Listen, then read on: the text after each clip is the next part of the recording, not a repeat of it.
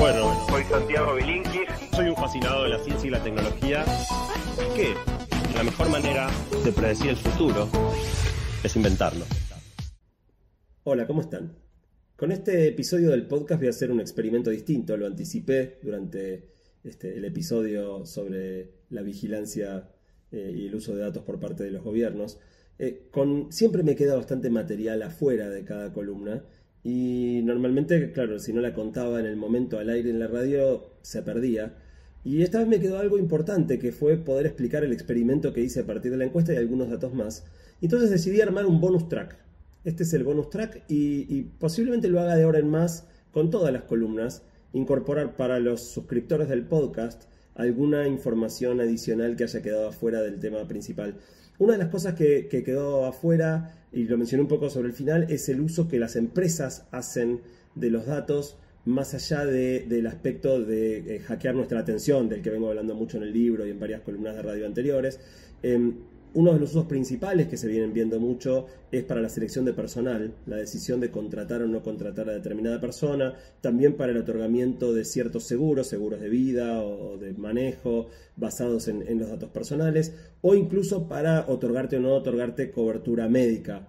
En la encuesta que había hecho el mes pasado, la mayoría de la gente rechaza el uso de datos para este tipo de, cuestiones, pero cada vez más corporaciones se apoyan en la inteligencia artificial para, tomar este tipo de, criterios eh, comerciales o de negocio. Y son modelos, como toda inteligencia artificial, eh, basados en datos, donde uno no sabe exactamente qué datos miran y cuáles son las variables que la empresa usa. Ni la empresa lo sabe. Las inteligencias artificiales se entrenan y por lo tanto eh, incluso el que las entrena desconoce cómo, cómo toma la inteligencia artificial sus decisiones. Eh, no se sabe qué variables son las que, las que se usan ni qué peso tiene cada una.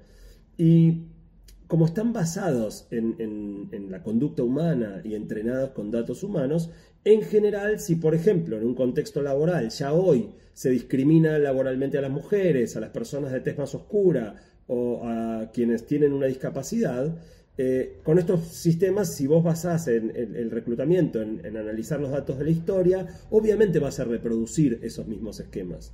Un buen ejemplo sería, imagínate que vos tenés una empresa con, no sé, 5.000 empleados y tenés una política implícita donde históricamente se han contratado mucho más varones que mujeres. Si vos seleccionas los empleados más destacados y analizás qué características tienen, es bastante posible que te encuentres, por ejemplo, con que eh, a, eh, a la mayoría de tus empleados más destacados le gusta mucho el fútbol. Pero eso no es un reflejo, no, no es que son buenos porque les gusta el fútbol. Es que si mayormente contratas hombres y a los hombres les gusta más el fútbol que a las mujeres, te, te vas a encontrar con que a la mayoría de los que contratás y son buenos también le- digo, eh, les gusta más el, fútbol. Y, y como mencioné al aire, acá desaparece también la responsabilidad al atribuirle a un sistema eh, de, inteligencia artificial la decisión de contratar o no contratar a una persona. Explico ahora un poco mejor el experimento que hice con esta, esta encuesta. Lo conté un poco al aire, pero le repito algunas de las cosas. Fue una encuesta muy cortita, cuatro preguntas, eh, a través de las redes sociales, donde pregunté si te gustaba más Rihanna o Eminem, si, eh, con qué frecuencia usabas cremas humectantes y cuánto calzabas. Y después le preguntaba la edad y el sexo. La edad era para distraer, el sexo era en realidad la variable que yo quería predecir.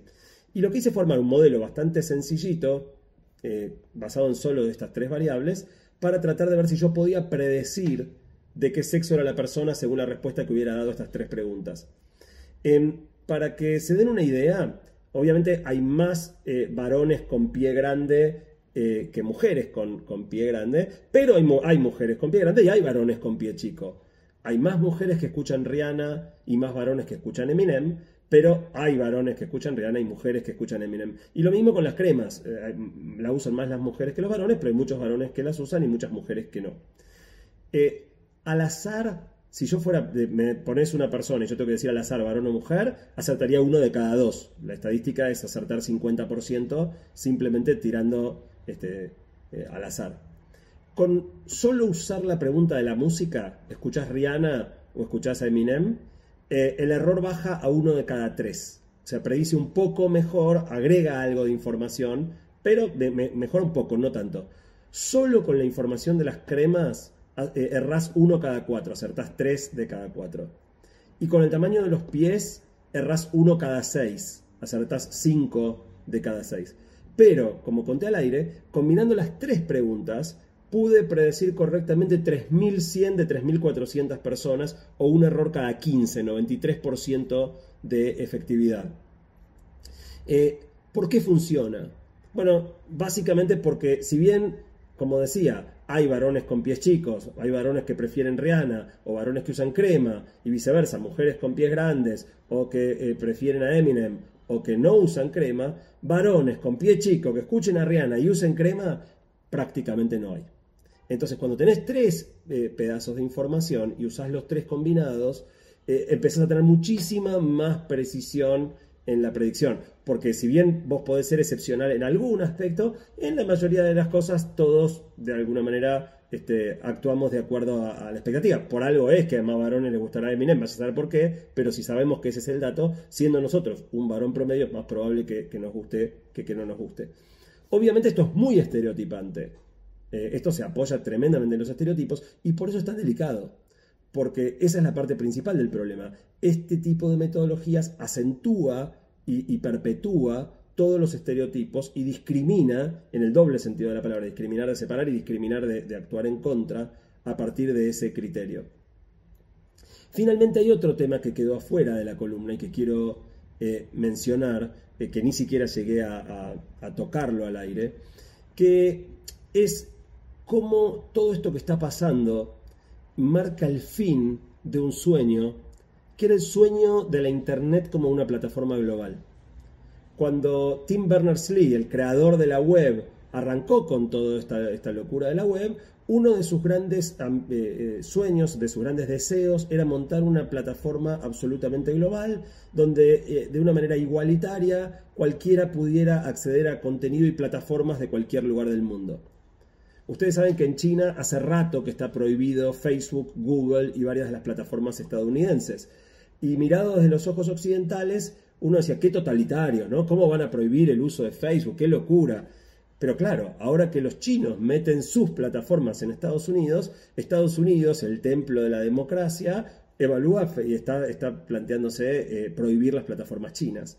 Eh, esto, de alguna manera, eh, también está, está el ejemplo de Huawei, desde mayo de 2019 está prohibido vender teléfonos Huawei hechos que están, son chinos, diseñados y fabricados en China dentro de Estados Unidos. Incluso tiene prohibido Huawei hacer negocios con compañías estadounidenses, eh, lo cual muestra que esta batalla por el espionaje tecnológico recién está arrancando y que hay una eh, fuertísima tendencia al surgimiento de un nacionalismo digital que está fraccionando la Internet, que está haciendo que según el país donde vayas, te funcionen las plataformas, digo, vamos hacia un lugar donde solo las plataformas aprobadas por determinados gobiernos que les entreguen a nadie, información a nadie o a ellos, porque el propio gobierno en general no persigue a los que les son leales, em, eso determine cuáles sean el contenido y las plataformas que puedas acceder en cada país. Así que es bastante lamentable Em, pero como terminé diciendo en la, en la columna, la clave para mí es que el partido recién se está empezando a jugar y que así como pasó con las redes sociales, que están cambiando a partir de la presión de los usuarios y de darnos cuenta de, que debíamos no aceptar más cierto tipo de manipulaciones, lo mismo puede pasar con esto. Y que cuestiones como la instalación de cámaras de seguridad en todos lados, el uso de plataformas de reconocimiento facial, el monitoreo permanente de nuestros datos por empresas privadas o por gobiernos, esto hay una tendencia que está arrancando y que tenemos la oportunidad de eh, enfrentar. Hay un montón de fundaciones la Electronic Frontier Foundation, eh, hay, muchas organizaciones que están peleando como ONGs esta batalla, así que si es algo que te interesa, te invito a informarte y sumarte un poco a los que vienen trabajando en todos estos temas. Espero que les guste esto del contenido bonus, eh, probablemente sea algo que empiece a ser de ahora en más. Saludos.